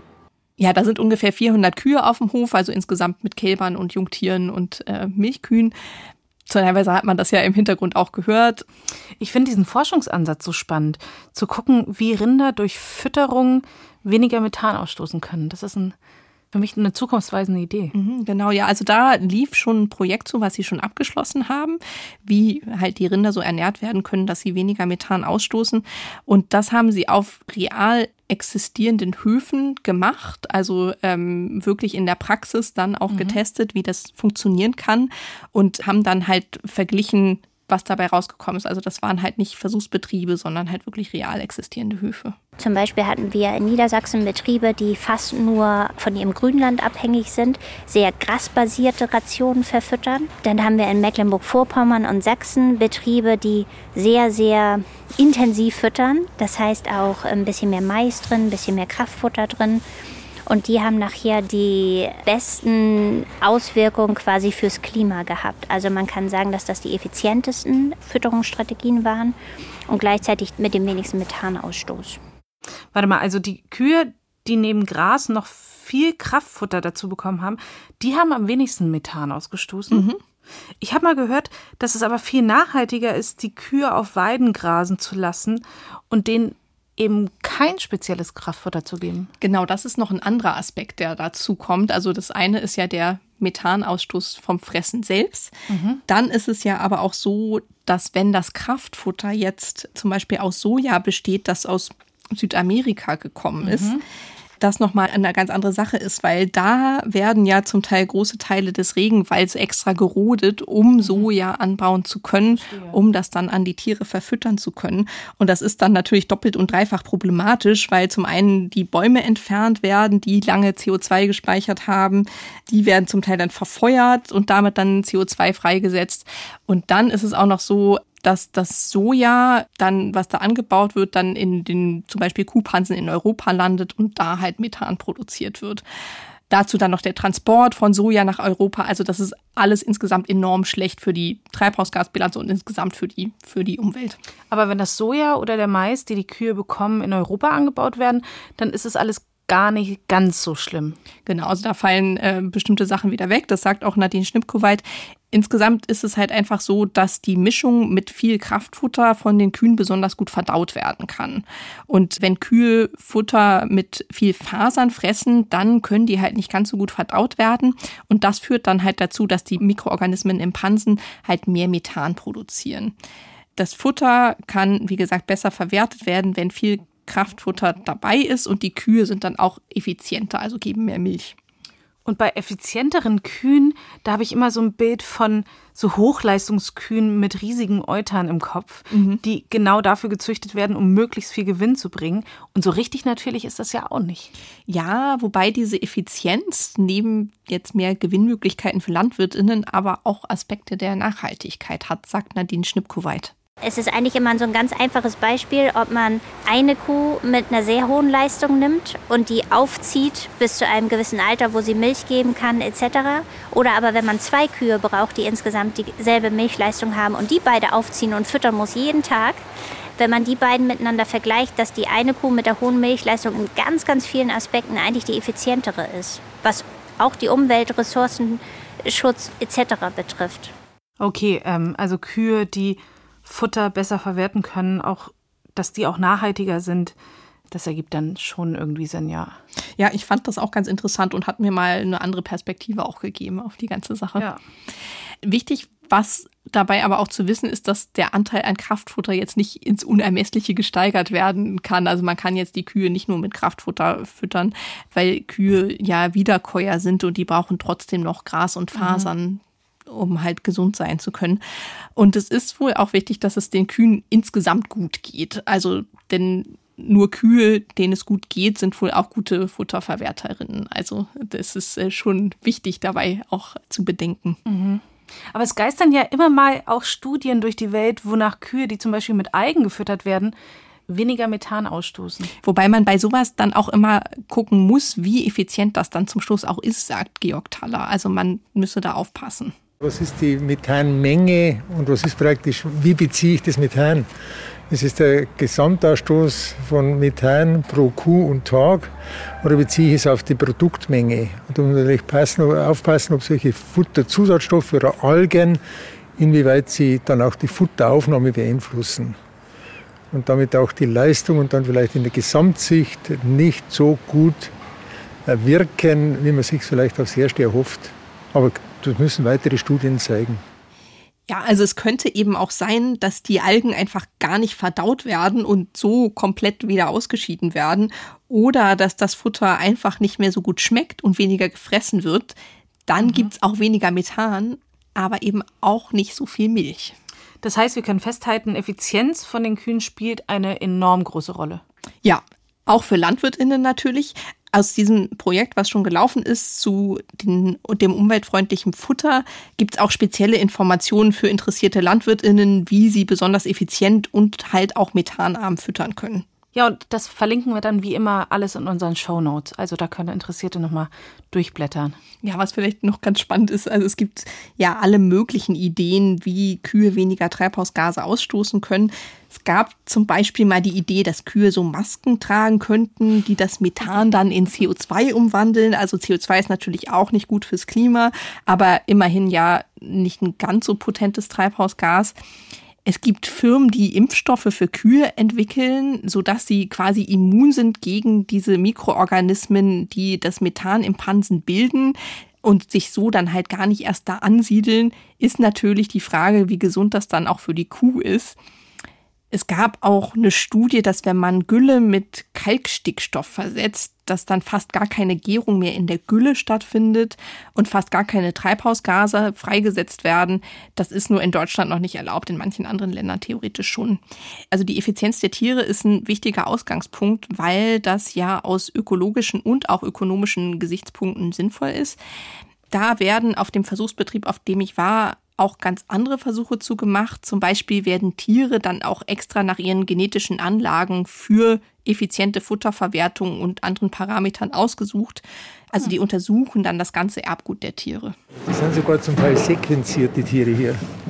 Das ist praktisch die gesamte, die gesamte äh, Genomabfolge, die ganze Basenabfolge, sozusagen ja, das Buch des Lebens des einzelnen Tieres ist dann identifiziert und dann suchen wir nach den Stellen im Genom, die für verschiedenste Merkmale sind, auch Gesundheitsmerkmale, Milchleistungsmerkmale, Langlebigkeit, in Zukunft sicher auch die Methaneffizienz, Stickstoffeffizienz, für diese Merkmale äh, wir dann praktisch Hinweise bekommen. Und das Schöne ist, wenn wir diese Hinweise haben, dann das, spricht das Genom für sich und wir können es in die Fläche übertragen. Ah, das heißt, dass es zukünftig Tiere geben wird, die genetisch richtig danach ausgesucht werden, wie umweltfreundlich sie sind, beziehungsweise wie effizient, also dass sie wenig Futter brauchen. Mhm, genau. Er sagte gerade auch Stickstoffeffizienz. Was hat es denn damit auf sich? Also Kühe produzieren ja, wie wir schon gesagt haben, auch Gülle und Urin und Gülle und Urin enthalten Stickstoff. Und diese ganze Gülle muss ja aber auch irgendwo hin. Und die wird viel auf Feldern ausgebracht zum Düngen. Mhm. Und von diesen Feldern wird das aber auch viel wieder in Gewässer reingewaschen. Mhm. Durch die Gärung, wir haben ja schon gesagt, die Gülle gärt auch, wird auch Ammoniak freigesetzt. Und das kann als Gas dann auch über Strecken weiter transportiert werden und sich an anderer Stelle dann wieder festsetzen und dann auch da in die Gewässer kommen. Und Inzwischen ist da eine ziemlich große Menge überschüssiger Stickstoff, der dann so in Gewässer gelangt. Und dadurch sind dann zu viele Nährstoffe im Wasser und die können dafür sorgen, dass große Regionen absterben und da gar nichts mehr wachsen kann, auch im Meer. Das heißt dann Eutrophierung, also Überdüngung. Und das ist in manchen Gebieten schon ein riesiges Problem. Mhm. Ist das vergleichbar mit dem, was wir manchmal mit Algen in Seen beobachten? Genau, also da kann es auch zu übermäßigem Algenwachstum kommen, im Meer auch. Die sinken dann an den Boden und werden davon Bakterien abgebaut, die halt Sauerstoff verbrauchen. Und das führt zu sogenannten Todeszonen, in denen mhm. nichts wächst. Und wenn man jetzt noch mal wieder auf Soja guckt, also Soja aus Südamerika, dann ist das nicht nur ein Problem im Hinblick auf die Treibhausgase, sondern auch im Hinblick auf Stickstoff. Mhm. Und inwiefern? Also es gibt ja den Stickstoffkreislauf. Stickstoff ist im Boden und wird von den Pflanzen aufgenommen und aufgebaut und daraus bauen die Pflanzen dann Proteine. Dann nehmen die Tiere diesen Stickstoff auf über die Pflanzen, die sie fressen und geben ihn wieder ab und dann geht dieser Stickstoff wieder in den Boden. Also das ist halt dieser Kreislauf, mhm. der da eigentlich stattfindet. Wenn jetzt aber noch zusätzlich Stickstoff aus Pflanzen kommt, die gar nicht da wachsen, wo die Tiere normalerweise sind, dann gibt es da an diesem Ort einen Stickstoffüberschuss. Und dieser Stickstoff muss ja auch irgendwo hin. Und dadurch entsteht dann halt wieder mehr Eutrophierung. Insgesamt ist die Eutrophierung durch Kuhmilch im Schnitt ungefähr zehnmal so hoch wie zum Beispiel bei Sojamilch, die ja oft als Alternative genutzt wird. Also ja, Stickstoff ist ein Problem. Es gibt aber auch noch andere Umweltprobleme bei der Rinderhaltung. Ja, wie zum Beispiel Wasserverbrauch und Landnutzung. Ne? Richtig. Also um ein Liter Kuhmilch zu produzieren, braucht man ungefähr 630 Liter Süßwasser. Boah. Für einen Liter Sojamilch gerade mal knapp 30 Liter. Also schon großer Unterschied. Mhm. Und sogar für Mandelmilch, die ja eigentlich relativ wasserintensiv ist, sagt man, braucht man nur 370 Liter im Schnitt, also schneidet immer noch viel besser ab als Kuhmilch. Und da gerade in vielen Ländern der Welt, auch bei uns, viele Dürren auftreten, ist das mit der Wassernutzung natürlich auch ein relevanter Faktor für die Zukunft. Über Landnutzung haben wir ja gerade schon mal kurz gesprochen. Dadurch, dass halt der Regenwald abgeholzt wird mhm. und so geht da, ist da ja eine ganz andere Landnutzung. Die ist pro Liter Kuhmilch ungefähr zehnmal so hoch wie bei Hafermilch und noch viel höher als bei Sojamantel und mhm. Reismilch. Naja, man kann ja sagen, dass Kuhmilch im Grunde eigentlich in allen Umweltbereichen schlechter abschneidet als Pflanzenmilch. Ja, eigentlich in allen Bereichen. Wir können uns da ja mal eine Grafik angucken, die kommt jetzt aus einer Studie von 2018 und wurde aufbereitet von Our World in Data. Die verlinken wir ja auch. Also wer jetzt direkt mitgucken möchte, dann einmal auf den Pausenknopf drücken und in den Shownotes gucken nach Our World in Data. Da sind Nutzungsfläche, Wasserverbrauch, Treibhausgasemissionen und Eutrophierungen jeweils für Kuh, Hafer, Soja, Mandel und Reismilch als Grafiken abgebildet. Mhm. Und ja, wir sehen, Kuhmilch ist in allen vier Bereichen ganz oben dabei und zum Teil auch mit enormem Abstand. Genau, also ganz oben mit dabei heißt am, am meisten genau. Landverbrauch, ja. ähm, Treibhausgasausstoß, ja, aber das ähm, ist ja massiv. Wassereutrophierung und so. Ja, also schon enorm viel. Ich finde das auch sehr beeindruckend. Wobei man da jetzt auch sagen muss, also wenn man jetzt zum Beispiel auf den Wasserverbrauch guckt, ist es jetzt auch nicht besonders sinnvoll, wenn wir in Europa jetzt auf einmal alle auf Mandelmilch umsteigen mhm. würden, weil ja viele der Mandeln häufig aus Kalifornien kommen, wo ja insgesamt auch sehr wenig Wasser ist. Und wenn jetzt alle hier dann auf kalifornische Mandeln umsteigen, dann ist verdorrt da halt so ziemlich alles. Also wenn die Menschen da vor Ort das machen, ist es was anderes, als wenn wir das machen. Und könnte halt dann trotzdem helfen, Wasser einzusparen. Ja, und du sagtest eben gerade, ist es gerade mal die Hälfte. Mhm von Kuhmilch. Und das ist jetzt, also so die beste Bilanz ist das ja auch nicht. Nee, das stimmt. Wenn man sich das Gesamtbild mal so anguckt, warum hat denn der Ernährungswissenschaftler Bernhard Watzel vorhin gesagt, dass wenn man geringe Mengen Milch und Milchprodukte konsumiert, dass das auch nachhaltig sein kann? Also es gibt ja Gebiete, wo eine rein pflanzliche Ernährung gar nicht so ohne weiteres möglich wäre, weil da keine Pflanzen angebaut werden können, die Menschen essen können. Mhm. Also wenn kein Ackerbau betrieben werden kann, kann halt Viehhaltung in geringen Mengen durchaus auch nachhaltig sein. Mhm. Also wir haben ja vorhin schon über Steppenlandschaften gesprochen, wo nicht ohne weiteres dann einfach Ackerbau betrieben werden kann. Und Menschen, die da wohnen, die können sich dann auch nicht einfach pflanzlich ernähren, also weil die pflanzliche Nahrung dann von woanders her zu bekommen und so ist dann auch mhm. wieder nicht besonders nachhaltig oder halt zu versuchen, diese Böden irgendwie fruchtbar zu machen, um da was anzubauen und so. Also ist ganz klar die Frage, was wo am sinnvollsten ist. Genau. Also es gibt auch in Deutschland ein paar Gebiete, wo Ackerbau nicht möglich ist. Also wenn man jetzt denkt an, an Almen oder Deiche, auf den Schafe weiden oder sowas. Da kann man jetzt ja kein Feld anpflanzen oder kein Wald pflanzen oder sowas. Ähm, aber insgesamt sind das bei weitem jetzt nicht so viele, dass sie den hohen Fleisch- und auch Milchkonsum bei uns rechtfertigen würden. Also wenn es nur danach geht, dann müssten gerade in Deutschland alle ihren Konsum schon drastisch mhm. zurückfahren. Mhm. In dem Podcast, den wir gerade schon angesprochen haben, also in der Podcast-Folge Klimakrise auf dem Teller, da hatte ich ja eine Studie vorgestellt, wonach in Europa eine Reduktion von tierischen Produkten um 80 Prozent fast genauso nachhaltig ist wie eine ganz vegane Ernährung. Mhm. Und das liegt genau daran, dass es einen kleinen Anteil an Flächen gibt, wo Viehhaltung nachhaltig möglich ist und geringe Mengen dann nicht so schlimme Schäden verursachen. Wenn wir in Europa im Schnitt also alle noch 20 Prozent an den tierischen Produkten konsumieren würden, die wir bisher konsumieren, dann wäre das schon durchaus nachhaltig. Wobei man aber bei den in der Grafik aufgeführten pflanzlichen Milchalternativen auch dazu sagen muss, dass sie ernährungstechnisch ja nicht eins zu eins ersetzbar sind. Ja, das ist das, worüber wir vorhin schon kurz gesprochen haben. Also vom Proteingehalt her kommt zum Beispiel eigentlich nur Sojamilch an Kuhmilch dran. Allerdings sind jetzt in dieser Grafik zum Beispiel auch Erbsenmilch und Lupinenmilch gar nicht aufgeführt. Die haben auch einigermaßen viele Proteine, jetzt nicht ganz so viel wie Soja, sind aber durchaus umweltfreundlich, gerade auch weil die ja auch hier bei uns mhm. angebaut werden können. Und wenn man diese Alternativen dann noch mit Calcium, B12 und zukünftig vielleicht auch irgendwann dann mit Jod anreichert, dann sind sie schon eine echte Alternative. Mhm. Also für die Umwelt wäre es wichtig, Milchprodukte deutlich zu reduzieren, aber ein bisschen Milchprodukte geht voll in Ordnung. Mhm. Worauf wir jetzt aber trotzdem auch noch zu sprechen kommen müssen, ist, wie es den Tieren eigentlich geht. Mhm. Denn wenn wir Kuhmilch trinken, trinken wir ja eigentlich die Milch, die mal für Kälber vorgesehen war. Ja, die werden meistens direkt nach der Geburt von den Kühen ja. getrennt. Die kommen dann in so kleine Boxen, sogenannte Iglus, und die bekommen dann die erste Stunde noch Vormilch von der Kuh, die sogenannte Biestmilch. Die ist auch wichtig für die Gesundheit, weil sich nur dadurch dann die ganzen Mikroorganismen auch in den Mägen ansiedeln können. Und erst danach bekommen sie die Ersatzmilch, sogenannten Milchtauscher.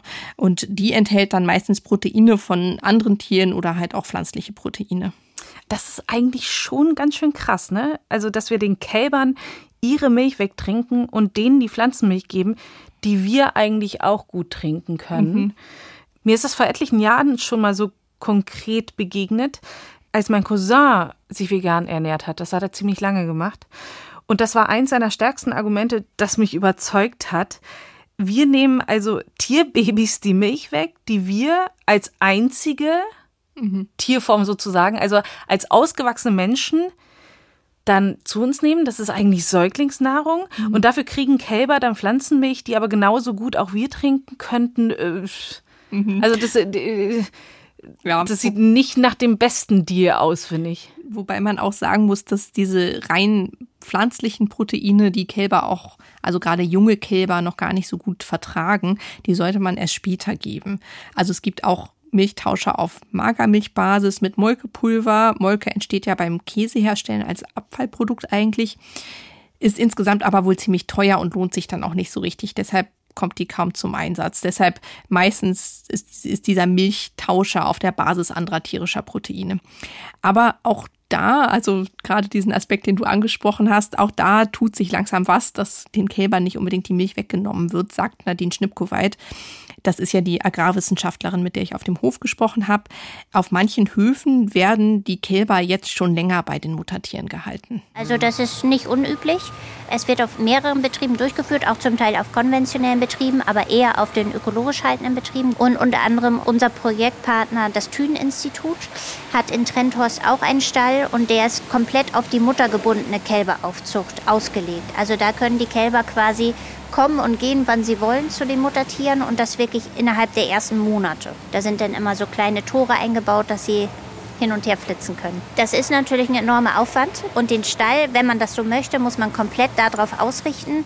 Aber es gibt natürlich auch ganz andere Betriebe, die vielleicht äh, zum Teil ähm, Weiden mehr auf der Weide sind, ähm, dann braucht man natürlich an dem Stallgebäude an sich nicht ganz so viel ändern. Aber da gibt es unzählig viele verschiedene Varianten von aber wird auf jeden Fall äh, schon vermehrt betrieben mit der muttergebundenen oder einfach kuhgebundenen Kälberaufzucht. Es gibt auch, also weil sie sagt jetzt, einfach kuhgebundenen Kälberaufzucht. Es gibt auch sowas wie Ammenaufzucht, also dass dann bei einer Kuh vier Kälber trinken, während die eigentlichen Muttertiere dann gemolken werden zum Beispiel. Und, und das geht so ohne weiteres? Also wie viel Milch trinkt denn so ein Kalb und wie viel gibt denn eine Kuh? Also ein Kalb trinkt so fünf bis sechs Liter Milch am Tag, manchmal auch acht. Und Hochleistungskühe geben bis zu 28 Liter hm. am Tag, wenn es ihnen gut geht. Also es geht dann schon. Und ja, also wenn Kälber Milch von der Kuh trinken, ist das, wie sie sagt, aber auch alles mit Kosten für die Landwirtinnen verbunden. Im Projekt laufen jetzt gerade auch Versuche, ob das was an der Gesundheit der Kälber ändert, wenn sie länger bei den Muttertieren bleiben können. Also ob sich zum Beispiel diese Mikroorganismen, von denen wir gesprochen haben, im Pansen ändern. Die Kälber kommen nämlich steril zur Welt und die wichtigen Mikroorganismen müssen sich dann erst nach und nach da ansiedeln. Mhm. Und dann könnte es wieder ein ökonomischer Vorteil für LandwirtInnen sein, wenn sich herausstellt, dass Tiere dann Futter besser verwerten können oder auch länger und gesünder leben können. Da auf dem Hof, wo ich war, da wird auch gerade ein Stall ganz umgebaut, so dass sich Kühe zum Kalben dann in geschützte Buchten zurückziehen können. Also wenn man jetzt mal weiter über Tierwohl spricht, also so wie sie das in der Natur auch machen, dass sie dann halt sich ein bisschen zurückziehen, das ist normalerweise auch nicht so unbedingt möglich und die probieren das jetzt mal aus, wie das ist, wenn man einen Stall hat, wo es halt dann so geschützte kleine Buchten gibt. Und da wird dann auch geguckt, ob das gut für die Kühe ist. Und es gibt auch Versuche, um zu gucken, ob es den Kälbern vielleicht auch in Gruppen besser geht, also wenn sie in Gruppen zusammenstehen, weil normalerweise sind die halt auch ziemlich stark getrennt voneinander, also mhm. schon nebeneinander, aber da sind halt so kleine Zäune zwischen, auch zwischen dann, die haben da ihre Iglus und davor können sie ja ein bisschen laufen und die sind dann aber getrennt. Das macht man häufig nicht, damit die sich halt auch nicht gegenseitig anstecken mit irgendwelchen Krankheiten, weil das Immunsystem ja, wie wir eben gesagt haben, auch erst aufgebaut werden muss und junge Kälber, also ähnlich wie junge Menschen ja auch sehr anfällig für Krankheiten sind. Und diese Kälber, wenn die groß sind, werden die dann wiederum auch wieder Hoch Hochleistungskühe? Ja, wenn sie denn groß werden. Weibliche Kälber werden zu Milchkühen großgezogen, männliche werden meistens schnell getötet oder gemästet und dann getötet und gegessen oder auch nicht gegessen. Ähm, die können ja nicht zu Milchkühen großgezogen werden. Inzwischen wird aber auch viel mit sogenannten Sexing gearbeitet. Also da wird Sperma quasi vorsortiert, sodass möglichst nur weibliche Kühe geboren werden. Und das funktioniert ziemlich gut und kostet wohl nur so 15 bis 20 Euro mehr als so normales Sperma und ist schon wichtig für MilchbäuerInnen, dass es da eine Lösung gibt, sagt Nadine Schnippkoweit. Okay, also männliche Tiere werden nach Möglichkeit erst gar nicht geboren und es wird immer mehr darauf geachtet, dass Kälber länger bei den Muttertieren bleiben. Und es wird viel dafür getan, dass es den Kühen gut geht. Auch weil sie dann eben mehr Milch geben und das auch besser für die Umwelt sein könnte. Das klingt, als ob da langsam Umdenken stattfindet. Aber ist das wirklich so? Hm. Wenn ich sonst so von Milchwirtschaft lese, dann hört sich das grundsätzlich nicht so an, als gäbe es da schon bessere Wege, die gegangen werden. Also Georg Thaler sagt, dass sich da schon viel getan hat. Ja, vielleicht sollte man das noch mal erwähnen, dass, dass, man sich in den letzten 20, 30 Jahren sehr viel zum Positiven gewendet hat. Das wird äh, häufig in der Öffentlichkeit so nicht wahrgenommen. Und wenn Sie hier den, den Betrieb sehen, wir, wir haben Luft, wir haben Licht, ich denke mir, besser kann ein Tier, oder zumindest hat, haben die Milchkühe vor 20, 30 Jahren auch nicht gelebt und wird manchmal so eine idyllische Vorstellung noch wachgehalten, die einfach mit der Realität äh, nicht übereinstimmt. Okay, das heißt, man muss einfach auch ehrlich zu sich selbst sein. Früher war es nicht wirklich besser. Ja, schon. Gut, Jasmin, jetzt haben wir super viel gehört. Lass mal einen Schlussstrich ziehen. Mhm. Also, ich habe gelernt, Milchviehhaltung in großen Mengen kann schlecht für die Umwelt sein, in manchen Gebieten in kleinerer Dimension, aber auch durchaus nachhaltig. Mhm. Und das, was fürs Tierwohl getan werden kann, das wird noch untersucht. Mhm. Aber wie wir von den Wissenschaftlern gehört haben, hat sich in der letzten Zeit auch schon viel getan. Mhm. Stimmt. Kann man so sagen. Genau. Und was ist jetzt dein Fazit? Also glaubst du, dass du jetzt komplett auf Milch verzichten möchtest? Also, ich habe für mich verstanden, dass es zumindest hier, wo wir leben, absolut gar keine Notwendigkeit gibt, jetzt für mich Milch zu konsumieren. Mhm. Also ich kann das, glaube ich, durchaus irgendwie anders auffangen. Ist aber bei vielen sicherlich eine starke Gewohnheit, den Kaffee dann doch mit tierischer Milch zu trinken. Oder das, was für mich ziemlich hart wäre, ist auf Käse zu verzichten. Den esse ich einfach unheimlich gerne. Bloß ich glaube, dass es einfach so ist wie so häufig, dass man da irgendwie mal ein bisschen sortieren kann. Also, dass es gar nicht so schwarz oder weiß ist, sondern dass wenn jeder mal bei sich guckt, was in der Ernährung so möglich ist, es gibt, glaube ich, durchaus so Momente und so äh, punktuell einfach Situationen, in der eine jede und ein jeder sich das mal gerne angucken kann. Und ich glaube, das wäre so ein schöner Schritt, den man gehen könnte. Mhm. Und ich würde, glaube ich, auch bei mir gucken, wie ich vielleicht meine Ernährung ein bisschen umdenken kann. Mhm. Aber wie ist es denn bei dir? Weil du hast ja so unfassbar viel recherchiert. Mhm. Weiter Milch trinken oder sein lassen? Also ich glaube, wie du schon sagtest, wir müssen wie so oft von diesen Absolutismen wegkommen. Ne? Also dieses ganz oder gar nicht. Entweder man ist komplett vegan oder man trinkt halt einen Liter Milch am Tag. Ich glaube, ähm, dass es wahrscheinlich nicht so sinnvoll ist. Es gibt bestimmte Gebiete auf der Welt, wo es wirklich sinnvoll ist, auch viel Milch und Milchprodukte zu konsumieren. Bei uns ist das natürlich nicht so unbedingt der Fall. Fürs Klima ist es unbedingt nötig, dass Menschen in Europa ihren Milchkonsum stark reduzieren, auch in anderen Gebieten, auch wegen anderer Umweltfolgen. Es ist halt die Frage, ob man Milch dann immer gleich komplett aufgeben muss. Also insgesamt muss man da aber auch wieder sagen, dass dieser individuelle Umgang, von dem wir jetzt gerade ja auch gesprochen haben, das ist eine Sache. Und viel, viel wichtiger ist es, dass die Politik da gefragt ist, da auch Mhm, regulierend ja. einzugreifen. Also zum Beispiel auch unterstützend mit dem Milchpreis zu steuern, damit sich es für LandwirtInnen vielleicht trotzdem lohnt, auch wenn sie weniger Milchvieh halten und auch Umbauten zugunsten von Umweltschutz und Tierwohl, dass sich das auch lohnt, da rein zu investieren und halt auch dafür zu sorgen, dass klimafreundlichere und tierfreundliche Produkte dann auch nicht für die VerbraucherInnen viel mehr kosten als andere Produkte. Sowohl pflanzliche als auch tierische. Jasmin Appelhans, vielen, vielen Dank, dass du heute da warst. Hat mich gefreut, dass ich wieder hier sein konnte. Und danke ans Team hinter den Kulissen. Redaktion hatte heute Bicke Schulmann, Producerin war Hanna Brünjes. Und auch in zwei Wochen gibt es wieder die nächste Folge von Synapsen. Wie immer am Freitag in der ARD Audiothek, auf ndr.de slash Synapsen oder überall da, wo es Podcasts gibt. Und wir haben eine Umfrage online gestellt, in der wir konkret euer Feedback zu unserem Podcast abfragen wollen. Macht bitte alle mit, das würde uns sehr freuen. Ihr findet sie unter ndr.de slash synapsen. Schön, dass ihr dabei wart. Ich bin Maja Bachtjarowitsch und zum Schluss habe ich noch einen Hörtipp für euch. Hi, ich bin Julia Demann, Biologin und Wissenschaftsjournalistin. In meinem neuen Podcast Die Ernährungsdocs spreche ich mit Ärztinnen und einem Arzt der NDR Ernährungsdocs über spannende Patientinnengeschichten und darüber, wie man mit Essen Krankheiten in den Griff bekommen kann und sogar gesund bleiben kann. Gesundes Essen, das schmeckt. Versprochen. Ihr findet uns, den NDR Ernährungsdocs Podcast, in der ARD Audiothek. Die gibt's kostenlos im App Store oder im Google Play Store und natürlich auf allen gängigen Plattformen, wo es Podcasts gibt.